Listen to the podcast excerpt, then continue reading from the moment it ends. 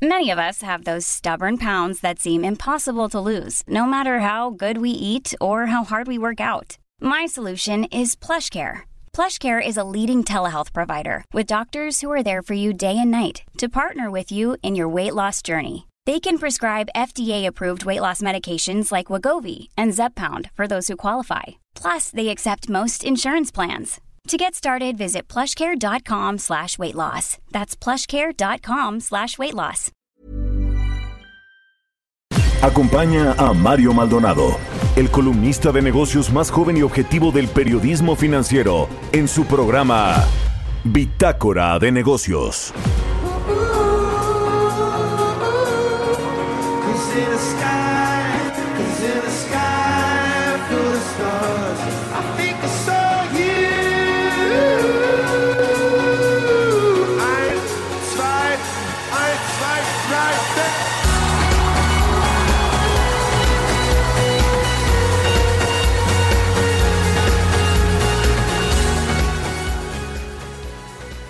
¿Qué tal? ¿Cómo están? Muy buenos días. Bienvenidos a Bitácora de Negocios. Yo soy Mario Maldonado y me da mucho, mucho gusto saludarlos en este viernes 12 de junio del 2020.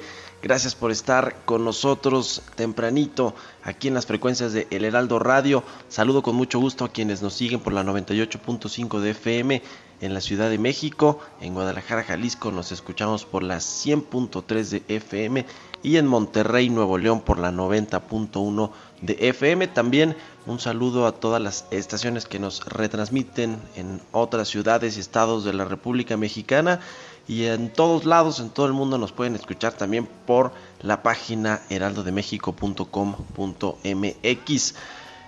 Iniciamos este viernes con una canción como todos los días y esta es pues una muy conocida creo yo, se llama A Sky Full of Stars de Coldplay featuring Shakira.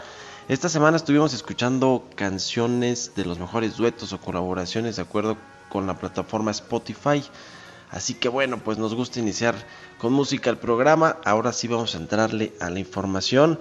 Hablaremos con Roberto Aguilar en breve.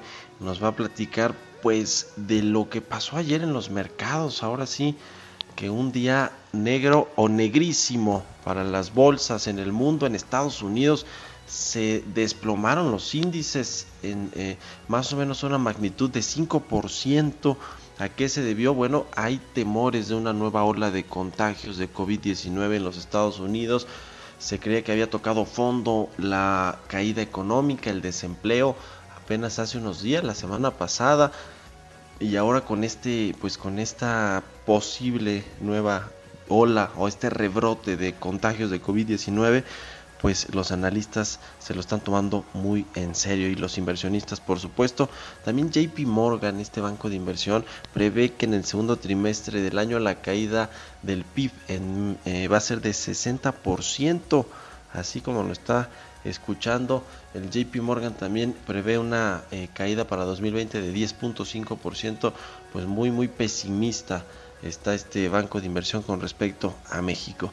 Vamos a hablar también con la maestra Delia Paredes, asociada del Consejo Mexicano de Asuntos Internacionales, sobre lo que dice la Organización para la Cooperación y el Desarrollo Económicos, la OCDE, que encabeza el mexicano José Ángel Gurría, sobre la recuperación de México, que será en W.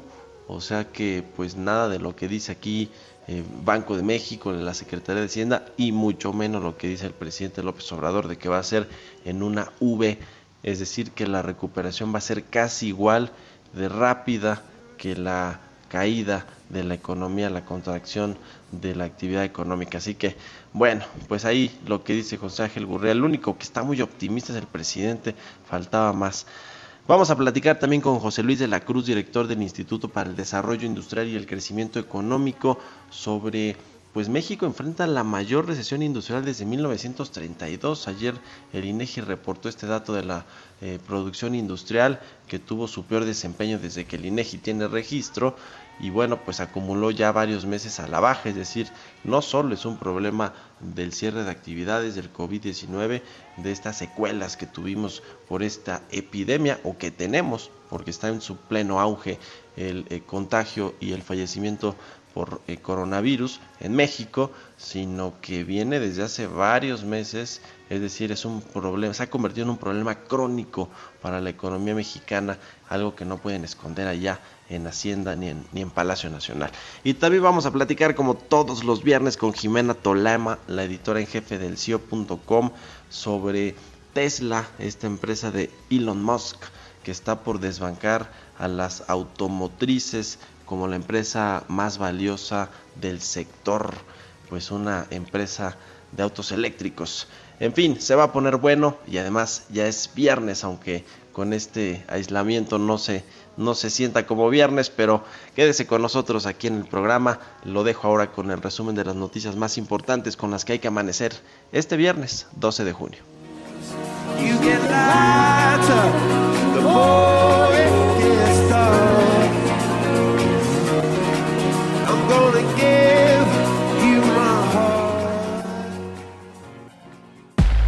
El resumen. La presentación del reporte de estabilidad financiera para el primer semestre del 2020, Alejandro Díaz de León, gobernador del Banco de México, consideró que la pandemia del coronavirus representa el mayor reto que ha enfrentado el sistema financiero global desde la crisis 2008-2009. Las medidas sanitarias que se han implementado para contener la propagación del virus pues han dado lugar a afectaciones muy importantes en la actividad económica mundial y en los mercados financieros internacionales. Y sin lugar a dudas ha tenido un efecto en nuestro país. Eh, las perspectivas económicas y para el sistema financiero mexicano se han deteriorado se han tornado más inciertas. La agencia de calificación Fitch Ratings pronostica que este año, debido a la pandemia del COVID-19, habrá un deterioro de préstamos a empresas y consumidores, un bajo crecimiento en el crédito, así como los recortes a la tasa de referencia del Banco de México, revertirá la racha de años de ganancias de los bancos que operan en nuestro país. Luego de los datos publicados por el INEGI sobre producción industrial, JP Morgan decidió recortar su estimado de crecimiento para el PIB de este 2020. Estimó que la economía de México se contraerá 10.5% este año. Ante la candidatura del actual subsecretario para América del Norte, Jesús Seade, para ocupar la dirección general de la Organización Mundial de Comercio, la Secretaría de Relaciones Exteriores anunció cuatro nuevos nombramientos dentro de la dependencia a partir del 15 de junio de este año. Roberto Velasco ocupará la dirección general para América del Norte. Daniel Millán será el encargado de suplir a Velasco como director de comunicación social. Humberto Marengo Mogollón fungirá como comisionado de la sección mexicana de la Comisión Internacional de Límites y Aguas entre México y Estados Unidos. Y el embajador Mario Chacón Carrillo, quien ostentaba el cargo de director general para América del Norte, fue comisionado en Ginebra para coordinar en Europa la estrategia de impulso económico global que la Cancillería lleva a cabo a través de la Subsecretaría de Asuntos Multilaterales y Derechos Humanos. El juez Rodrigo de la Pesa suspendió de manera definitiva las medidas contenidas en la política de confiabilidad publicada en mayo pasado por la Secretaría de Energía, así como el último acuerdo del Centro Nacional de Control de Energía que atentan en contra de las energías renovables. Bitácora de negocios. editorial.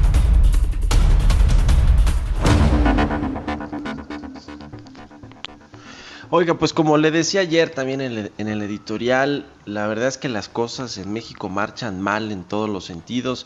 Eh, me gustaría ser muchísimo más optimista porque creo que vale la pena hacerlo en muchos momentos, pero pues las cosas no están bien y creo que también la responsabilidad de los comunicadores, de los periodistas, pues es transmitir la información objetivamente, pero muy transparentemente sobre todo.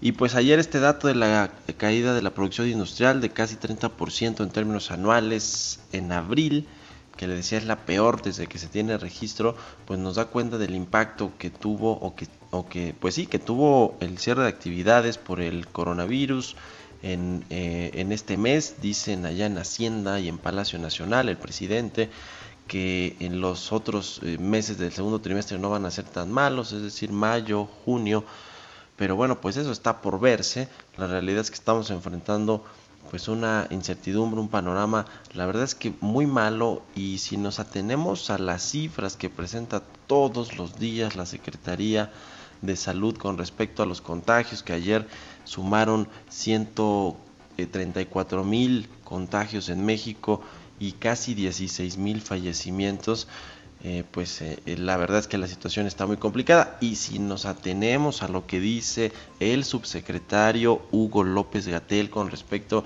a que quizá la pandemia va a poder estar controlada hasta octubre, imagínese esto nada más, pues está muy fuerte el asunto, ¿sabes? Imagínense hasta octubre el semáforo eh, que puso ahí la Secretaría de Salud, que después le echó la bolita a los estados o la responsabilidad, podría quedar en rojo o en amarillo, es decir, todavía con, muchas alertas de, contagios de, de nuevas olas o rebrotes en el país hasta octubre. Esto es un golpe, pues si ya fue eh, muy fuerte para la economía mexicana, va a ser un golpe del cual nos vamos a tardar de verdad mucho tiempo, muchos años en recuperarnos. Así que más le vale a el gobierno federal ahora sí ir pensando, ir diseñando un plan contracíclico, aunque vaya ya demasiado tarde, ya siempre esta cuarta transformación pues ha llegado tarde a la responsabilidad a la que tiene que hacer frente, pero bueno, eh, en algún momento siempre se topa con la realidad, las cosas caen por su propio peso y ahora sí no le queda de otra al gobierno más que tomar medidas de fondo y dejarse de estas medidas cosméticas que nada han ayudado a la economía, ni al empleo, ni a las empresas, y todo sigue fatal en la economía y en el sector salud, en los contagios, pues usted me dirá con estas cifras eh, récord de contagios y de muertes. ¿Usted qué opina? Escríbame a mi cuenta de Twitter, arroba Mario Mal, a la cuenta arroba Heraldo de México. Son las 6 con 12 minutos, tiempo del centro de México. Mercados bursátiles. Roberto Aguilar, ¿cómo estás, mi querido Robert? Muy buenos días, adelante. ¿Qué tal, Mario? Muy buenos días. Pues fíjate que justo esta parte del temor de una segunda ola de contagios de coronavirus, pues se apoderó de los mercados bursátiles y las bolsas de Asia, por ejemplo, reportaron sendas bajas en línea con el brusco ajuste de ayer de los mercados estadounidenses, de más de 5%, como comentabas, que borraron la racha ganadora de los últimos días. El petróleo también retrocedió fuerte debido a las preocupaciones de que una nueva paralización de las actividades derrumbe todavía más la débil demanda global y aunque Fíjate, los futuros de los mercados estadounidenses ya reportan ganancias, yo creo que incluso arriba del 2%. Esto debido también a las compras de oportunidad, pues prevalece la inestabilidad de los mercados.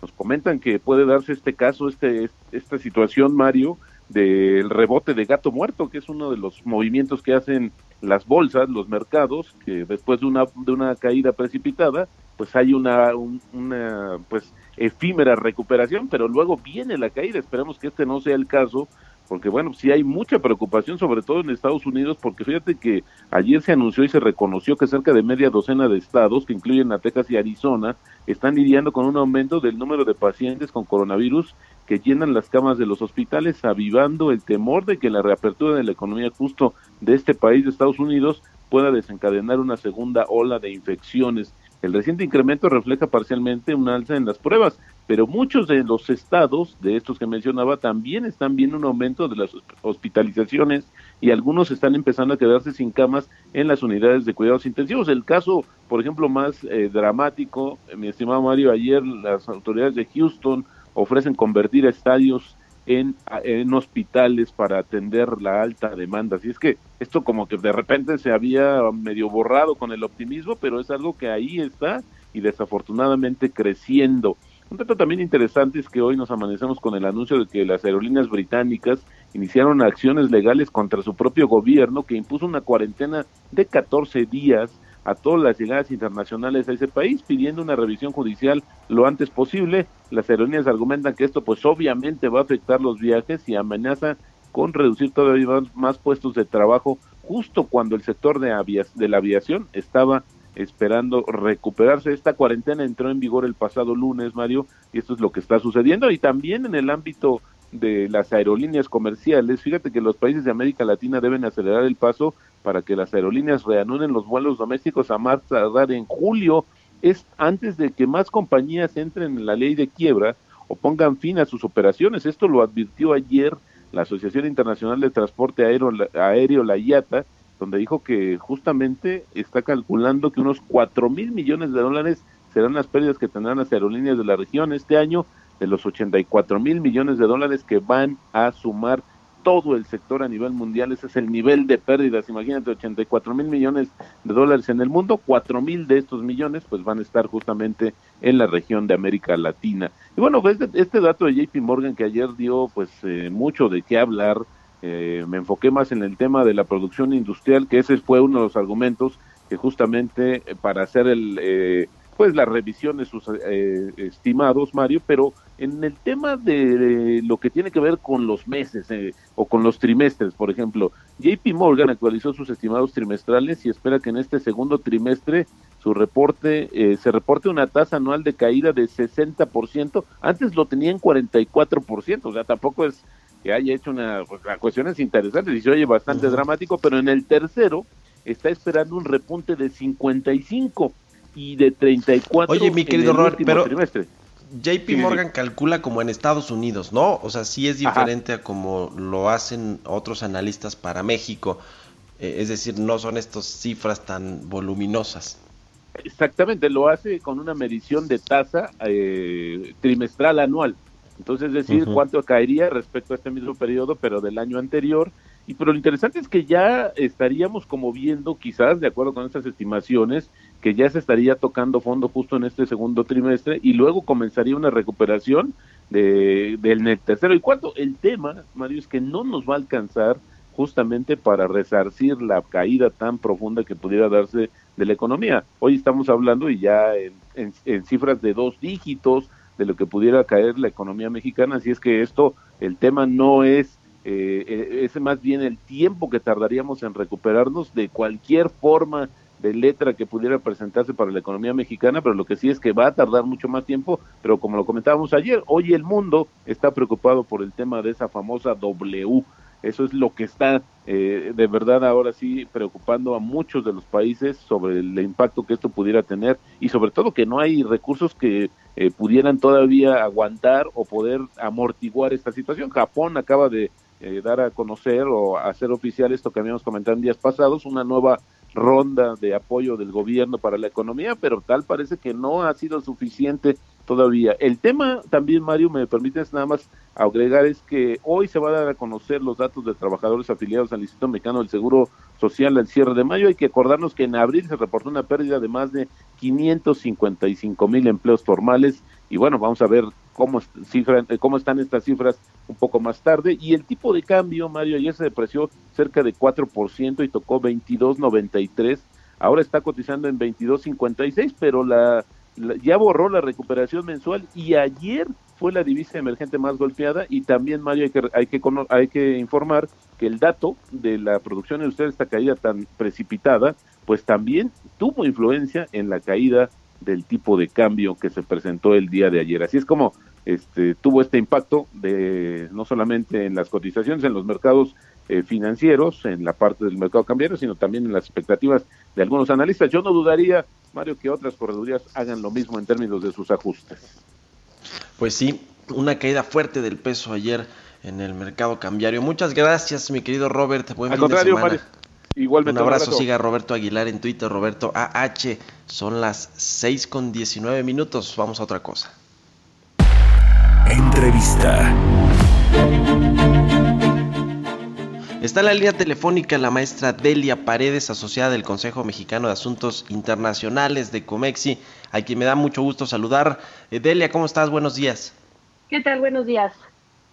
¿Cómo viste este reporte de la Organización para la Cooperación y el Desarrollo Económicos, la OCDE, con respecto a la recuperación de México en forma de W? Y también dice que sí hay margen fiscal y que México ha sido un buen pagador, así que no le tenga miedo como sí parece que tienen en el gobierno, para endeudarse y, e inyectar ese dinero a la economía. ¿Cómo la ves?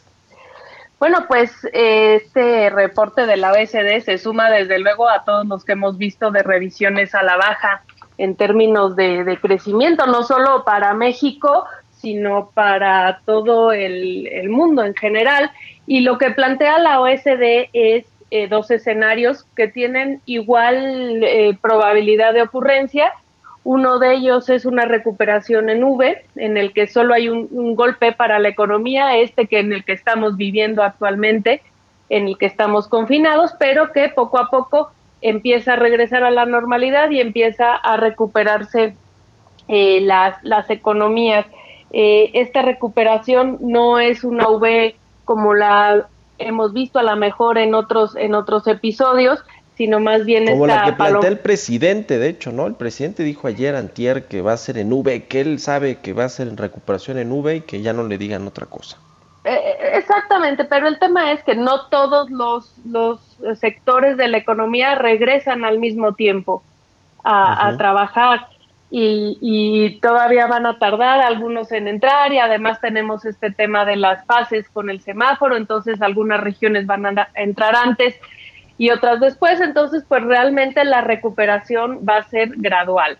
Y la OECD lo que plantea es otro escenario en el que hay un doble golpe a la economía global y bueno, obviamente eso lo baja hacia todos sus miembros, en el que pues hay una nueva cuarentena, la economía vuelve a caer y otra vez volvemos a tener una recuperación lenta y gradual, por lo mismo que te estoy diciendo, no toda la, la, la, la economía vuelve otra vez a funcionar automáticamente. En esta después de esta e pandemia, ¿no? Hay que recordar, la encabeza el mexicano José Ángel Gurría, secretario de Hacienda de México, que algo sabe de economía, ¿no? Oye, y, el tema de la deuda, de, dice el OCDE, a ver, México sí tiene margen fiscal para poder tomar deuda, esta línea de crédito del Fondo Monetario Internacional es buen pagador, eh, los, los eh, inversionistas sí están dispuestos a prestarle a México, pero México dice, no, yo no quiero que me presten, prefiero eh, enfrentar con lo poco que tengo en la pandemia y la crisis? Pues esa es una, dentro del reporte, luego cuando hacen un análisis efectivamente fiscal a largo plazo, pues México sale de los mejores parados justamente porque sale, o sea, tiene un punto de partida en el que tenemos niveles de deuda y de déficit bastante controlables, pero eh, eh, no obstante, la recomendación efectivamente, como dices, es que hay que incrementar la, para salir de esta crisis es incrementar la inversión en salud, apoyar la transición, facilitar la reestructura de las empresas, facilitar que las empresas que han sido afectadas regresen a, trabajar y mantener los, los niveles de liquidez, hacer un plan de recuperación con un enfoque social y medioambiental. Ya lo decía también eh, la directora del, del, FMI, hay que apoyar con todos eh, eh, el, vigor y, los instrumentos fiscales que haya, pero ojo, hay que tener cuidado porque hay que guardar las facturas, porque luego hay que pagarlas. Pues sí. Pues ya veremos en esta sopa de letras de si va a ser la recuperación en V, en W, en U, en L, a ver quién tiene la razón, o en forma de palomita, como dice Herrera, en una V asimétrica. Lo estaremos platicando, si nos permites, Delia Paredes, asociada de Comexi. Muchas gracias por estar aquí en, en Bitácora de Negocios. Claro que sí, muchas gracias y un saludo al auditorio. Buen día. Muchos saludos igualmente para ti. Oiga, ya casi nos vamos al corte, pero fíjese, nos escriben en Twitter eh, Luis Velázquez, que es presidente y CEO de una empresa que se llama Belger, está en San Diego, California, que siempre nos escucha, le mandamos un gran saludo, pero fíjese, allá son menos dos horas, o sea, son las 4.24. Así que un saludo también a las que nos escuchan en Tijuana, Baja California. Ahora sí, vámonos al corte, regresamos con más.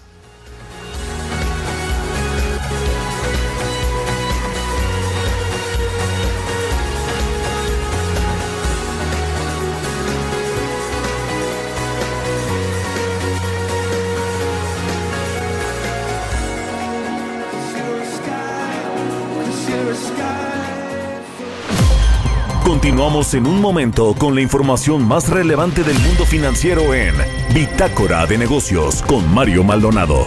Regresamos. Estamos de vuelta en Bitácora de Negocios con Mario Maldonado. Entrevista. Ya estamos de regreso aquí en Bitácora de Negocios. Son las 6 de la mañana con 30 minutos. Ya le contaba al inicio de este dato que publicó eh, ayer el INEGI con respecto a la producción industrial que se derrumbó casi 30% en el mes de abril a tasa anual, es su peor caída histórica, pero además es la mayor recesión industrial desde 1932. Esto lo dice el Instituto para el Desarrollo Industrial y Crecimiento Económico, que encabeza José Luis de la Cruz, a quien me da gusto saludar en la línea telefónica. Muy buenos días, José Luis, ¿cómo estás? Muy buenos días, Mario. Muy bien, gracias por la invitación.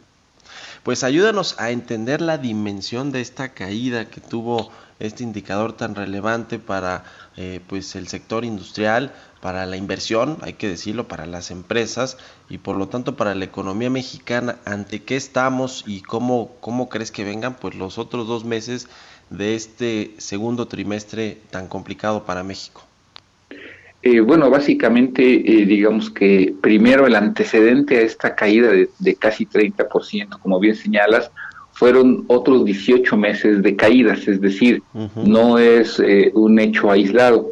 Esta caída tan elevada, la más grande desde que tenemos registros, al menos con frecuencia mensual, nos muestra que abril, eh, tanto el proceso de contención de contagios por tratar de contener los contagios de coronavirus, como la recesión industrial que ya se tenía, pues se conjugaron para generar esta, pues este colapso de la actividad industrial. Esto nos llevó a que hoy el nivel de producción industrial sea comparable al que teníamos en 1996, es decir, eh, eh, significa casi un retroceso de 25 años. Evidentemente que esto eh, uno esperaría que una vez que se empiece a abrir la economía, pues se pueda recuperar parcialmente. Sin embargo, también habrá que observar que hay sectores que quedaron profundamente dañados y en ese sentido, eh, los meses de mayo y junio me parece que lo que van a seguir marcando son caídas, si no tan elevadas, sí de igual forma importantes y esto va a llevar a que en conjunto el 2020 pues tenga un retroceso de más de 10% en la actividad industrial del país. Pues sí, la verdad es que se ve muy muy complicado. Ayer eh, ya nos decía Roberto Aguilar el reporte de JP Morgan que ponía a la economía mexicana pues en un, en un franco, en una franca recesión o profunda recesión, no solo para este segundo trimestre, sino para el resto del año, prevé una caída de 10.5%, y bueno, pues decía casi ahí con, con todas sus letras que el, eh, la, la, iniciativa privada en abril colapsó y esto son, son malas señales. Eh, eh, por un lado, creo yo, y, y, es lo que quiero preguntarte, José Luis, por el tema de la política industrial que implementa y ejecuta la Secretaría de Economía, que la verdad es que se presentó casi al inicio del sexenio y pues no se ve, más allá de la pandemia y todo esto, no se ve cómo, eh, digamos, se ha ido ejecutando, no hay una realmente una política industrial, como tú bien dices, van 19 meses consecutivos que este indicador está a la baja, el sector de la construcción, la minería, otras actividades importantes, la vivienda, pues todos estos indicadores van mal, ¿no? Digo, ni hablar del sector de la construcción que trae caídas más arriba del 30% para abril. ¿Cómo, ¿Cómo, ves esto? ¿Cómo, ¿Cuándo va, a haber luz al final del túnel en este sector industrial en México? ¿O qué tendría que pasar? ¿El gobierno qué tiene que hacer los empresarios para poder frenar esta caída? Mira, comenzando por esto último, me parece que en tanto se siga careciendo de una política industrial, desde mi punto de vista no existe una, eh, una política industrial en México. Hace unos meses, en octubre del año pasado, se hizo, se anunció un decálogo que desde mi eh, perspectiva, pues lo único que fue fueron planteamientos generales que no alcanzan a tejer lo que es una política industrial, al menos no en este mundo moderno, eh, no dejar de lado que países como Estados Unidos, Canadá, eh, la propia Alemania, Francia, la India están anunciando nuevas estrategias de política industrial. En México, pues sigue ausente. Entonces, mientras no exista una visión de Estado que observe que esto es lo que ha generado éxito en el mundo en los últimos 50 años y que es lo que justamente se está anunciando como mecanismos de recuperación económica ante el COVID, eh, pues evidentemente eh, pues México seguirá teniendo bajos desempeños. Como también bien lo mencionas, es muy eh, delicado lo que está pasando en la construcción, dos años de caídas, sobre todo por los recortes presupuestales en las obras de ingeniería civil, pero también ya se empieza a sentir en la edificación, es decir, la infraestructura y la vivienda, por ejemplo, están sufriendo de esta falta de política industrial. Y en las manufacturas, pues lo que podemos observar es que en México se sigue rezagando en la producción de bienes tecnológicos que tengan mayor valor agregado y ahorita se está viendo también afectado por el hecho de que el comercio con Estados Unidos y con otras regiones del mundo pues también se vino a letargar por esta situación del COVID-19. Entonces, mientras no tengamos una política industrial que le dé nuevas capacidades productivas a las empresas, que son empresas privadas, y que esto implique un diálogo más fuerte, más sólido entre el sector público y el privado, pues evidentemente seguiremos manteniendo estos rezagos.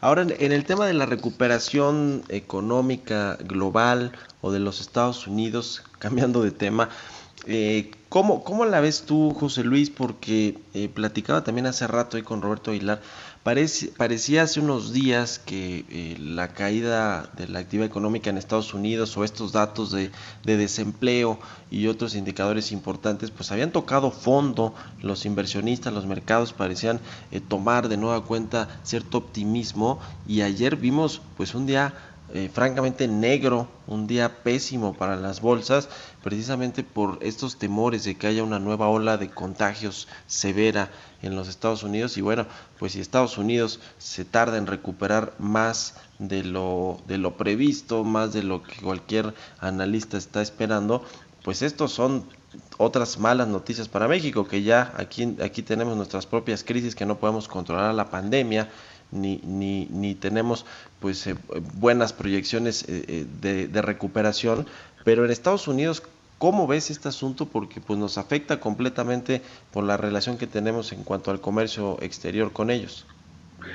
bueno, yo creo que sí tendremos que estar observando que la recuperación de Estados Unidos también va a ser lenta, es decir, los datos positivos de empleo que se observaron hace una semana pues en estricto sentido eh, no alcanzaban a representar el 15% de lo que se había perdido. Es decir, eh, fueron datos positivos, pero todavía muy lejanos a poder plantear que eh, se puede tener una rápida reactivación de la economía norteamericana.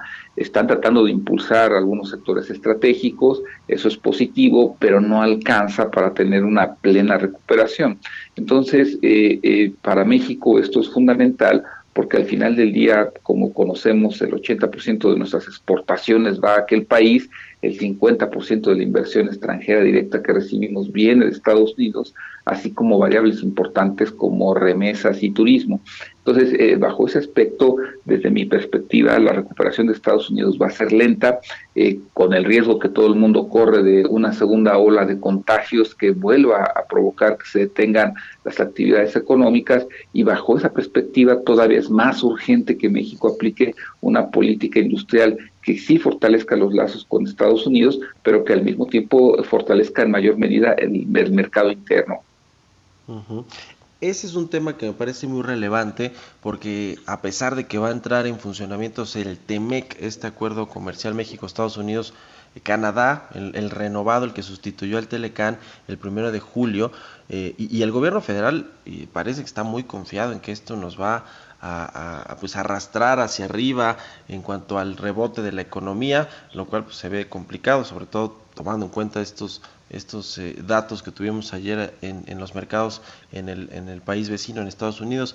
Pero, eh, o sea, ¿qué tan a tiempo estamos de que en medio de esta crisis que, de la que vamos a salir, espero, eh, económica, pues le pongamos fuerza a este asunto de, del mercado interno, de, de pues tener esta política industrial pues cada vez más sólida. Creo que para lograr eso lo primero que se tendrá que hacer es que desde el gobierno federal se manden mensajes de confianza y de certeza para la inversión privada, ¿no? Tanto nacional como extranjera. Y mira, yo le agregaría dos elementos. Eh, el primero, lo que hace ocho días dijo Robert Lighthizer, el representante comercial de Estados Unidos, en donde lo que habló es de que ellos van a aplicar una política industrial pero que ve hacia adentro, es decir, en donde habló de medidas proteccionistas para favorecer el desarrollo de la producción en Estados Unidos.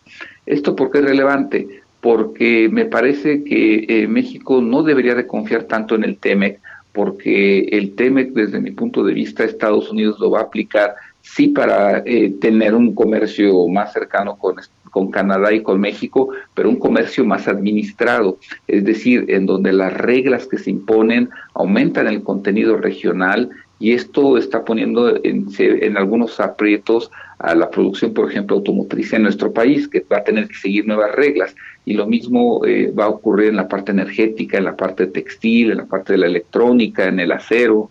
Es decir, eh, el, el TEMEC tiene nuevas condiciones que me parece en este momento México no se ha preparado del todo para poder cumplirlas, sobre todo porque requieren cambios tecnológicos y laborales importantes. Entonces, en ese sentido, a mí me parece que eh, eh, México tendría que buscar fortalecer su producción interna, su mercado interno, para a su vez con eso tener mejores capacidades para aprovechar el TEMEC que, de, acuerdo a Estados Unidos, va a ser utilizado en función de su beneficio pues a ver qué sucede con esto, eh, con este asunto de la recuperación. Tú, eh, eh, como creo que ya te lo he preguntado en, otras ocasiones, pero aquí para, para la audiencia de Bitácora de Negocios, ¿cómo crees que va a ser la recuperación en esta sopa de letras de la W, la V, la, la U, la L? ¿Cuál es tu pronóstico? ¿Cuál es el pronóstico del IDIC en, en cuestiones de recuperación económica en México?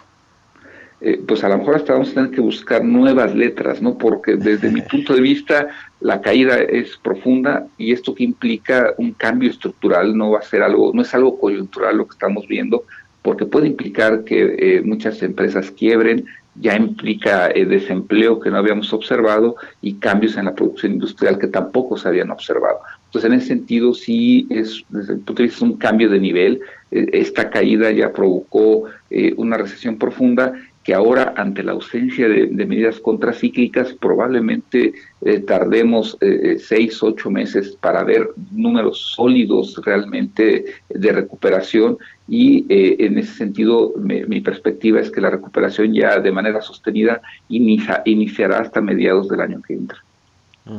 Pero te quedas entonces con la V asimétrica o de palomita que dice Arturo Herrera, con la V eh, así tal cual de rebote que dice el presidente López Obrador, o con la W que decía ayer o antier la OCDE, eh, que bueno, va a ser una caída, recuperación, a lo mejor una nueva ola o rebrote de, contagios y de nueva cuenta abajo y hacia arriba.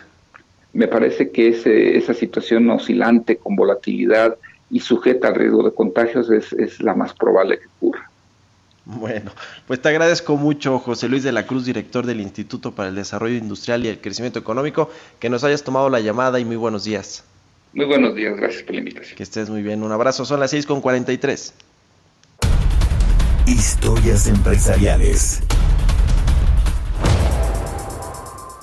Pues en otras noticias, en otra información más... Eh, pues eh, mejor para quienes nos gustan los videojuegos, para quienes eh, nos gusta en, términos de ocio eh, jugar PlayStation, por, por, ejemplo, se presentó el PlayStation 5, Sony presentó esta nueva consola de videojuegos después de casi 7 años del lanzamiento de la primera versión del PlayStation 4 que se, este, que se espera esté disponible en pues las tiendas a finales de este año. Vamos a escuchar esta pieza que nos preparó Giovanna Torres. El mundo gamer tendrá nueva consola, así lo dio a conocer Sony durante la presentación virtual que llevó por título El futuro de los videojuegos. La empresa nipona presentó más de 20 títulos que llegarán a la próxima generación del PlayStation 5. De elegante diseño con cuerpo negro rodeado de bordes blancos, la firma japonesa ofreció el primer vistazo de la nueva consola que llegará al mercado junto a su competidor Xbox a finales del 2020.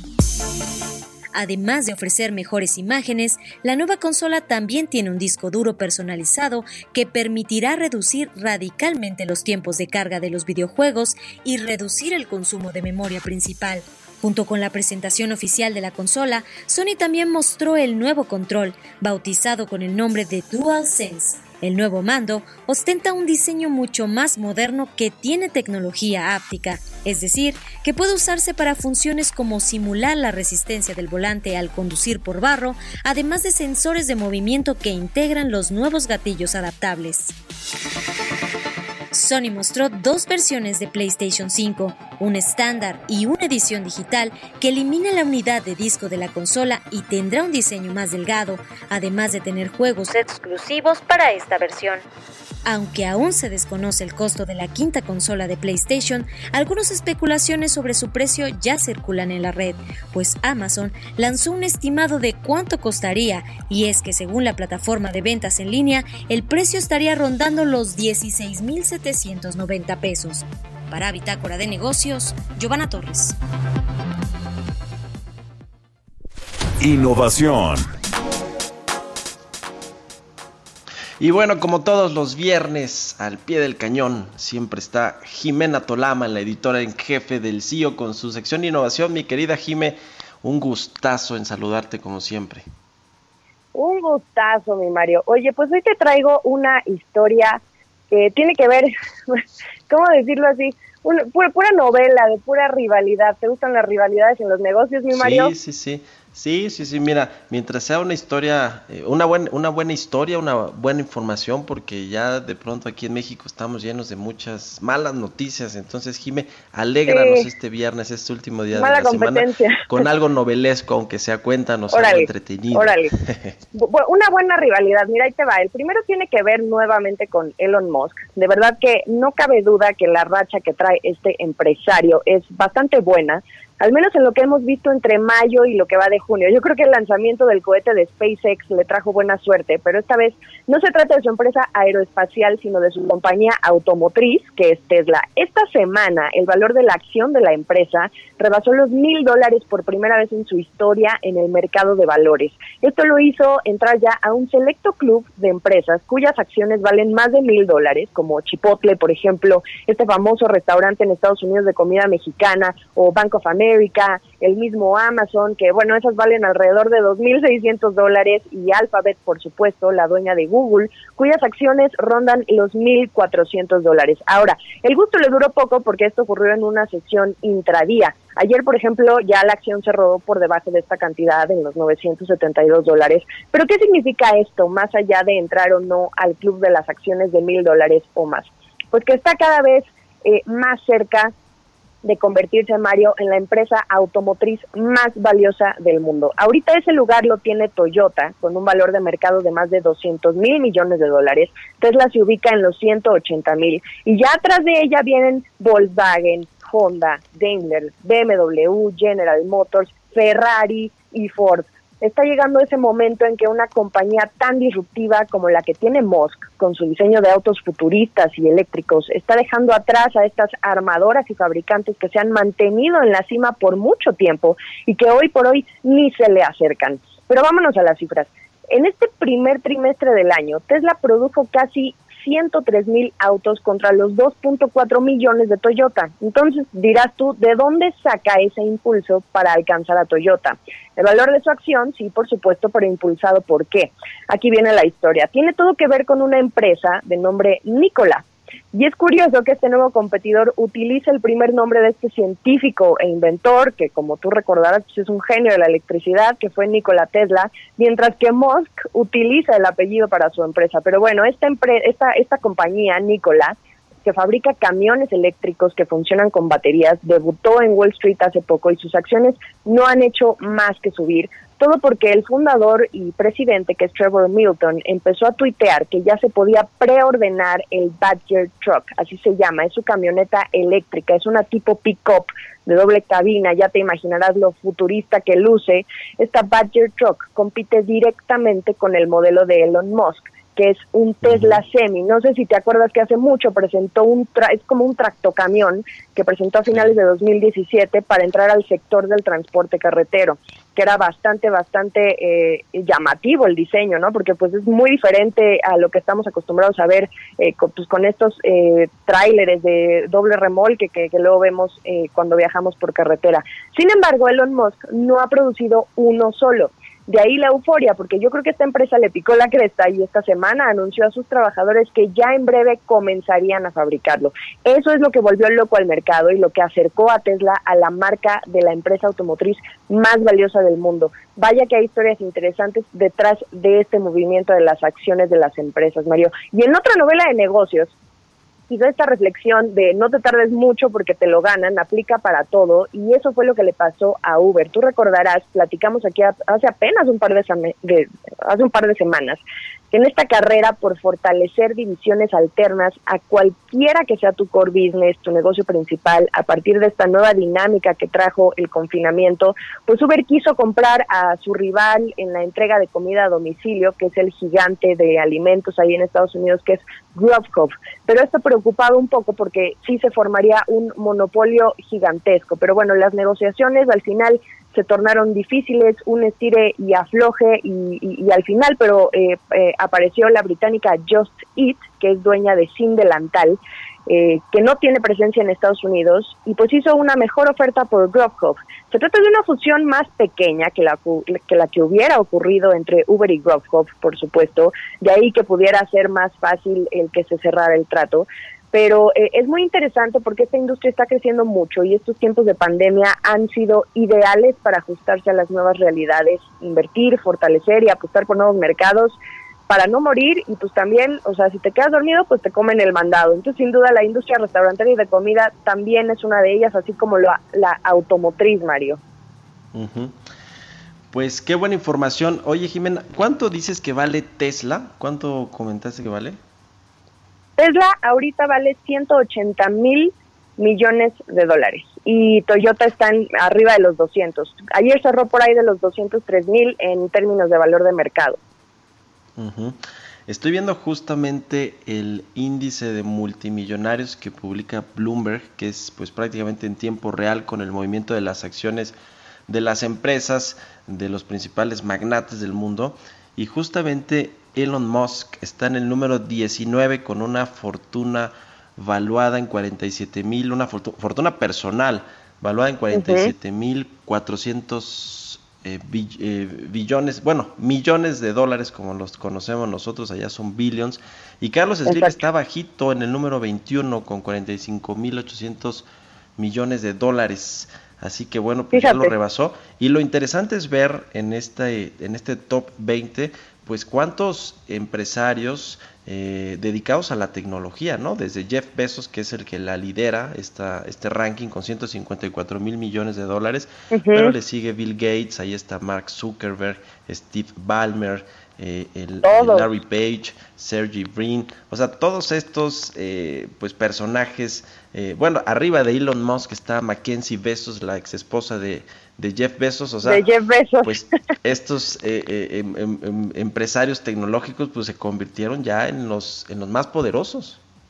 No, le dieron una vuelta completa, pero de verdad completa a ese tabulador en el que estábamos a ver, estábamos acostumbrados a ver más empresarios que tuvieran que ver eh, con la industria del consumo, sectores un poco más tradicionales, pero tú mismo lo dices, ya hoy la batalla por ser el hombre más rico del mundo está entre quienes fundaron empresas tecnológicas, hoy por hoy está Jeff Bezos compitiendo de repente con Bill Gates, etcétera, y pues Elon Musk poco a poco, así como va y con todas sus locuras y, y que tiene una filosofía de negocios bastante particular, pues al final le está dando resultados. Creo que lo vimos con un cohete que lanzó fuera de este planeta. Entonces, creo que va muy bien y además estamos también en un momento que, por ejemplo, en la industria automotriz es muy interesante porque los vehículos eléctricos pueden recibir todavía un impulso más fuerte de las economías y aumentar su popularidad ahorita a partir de la pandemia y tienen que ver estos paquetes de estímulo económico que sueltan, por ejemplo, Europa y todo. Entonces esto va a dar todavía más empuje para que los consumidores eh, compren más vehículos eléctricos y, por supuesto, ahí entra Tesla.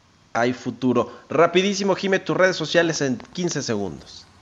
Claro que sí, mis redes sociales son arroba Jimena Tolama y por supuesto sigan a elcio.com, arroba elcio también en Twitter para que conozcan de todas estas noticias.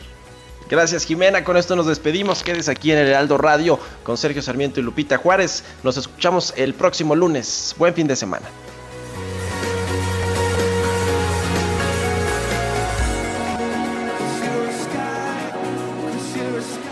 Esto fue Bitácora de Negocios con Mario Maldonado, donde la H suena y ahora también se escucha una estación de Heraldo Media Group. Mom deserves the best, and there's no better place to shop for Mother's Day than Whole Foods Market. They're your destination for unbeatable savings, from premium gifts to show-stopping flowers and irresistible desserts. Start by saving 33% with Prime on all body care and candles. Then get a 15-stem bunch of tulips for just $9.99 each with Prime. Round out Mom's menu with festive rosé, irresistible berry chantilly cake, and more special treats. Come celebrate Mother's Day at Whole Foods Market.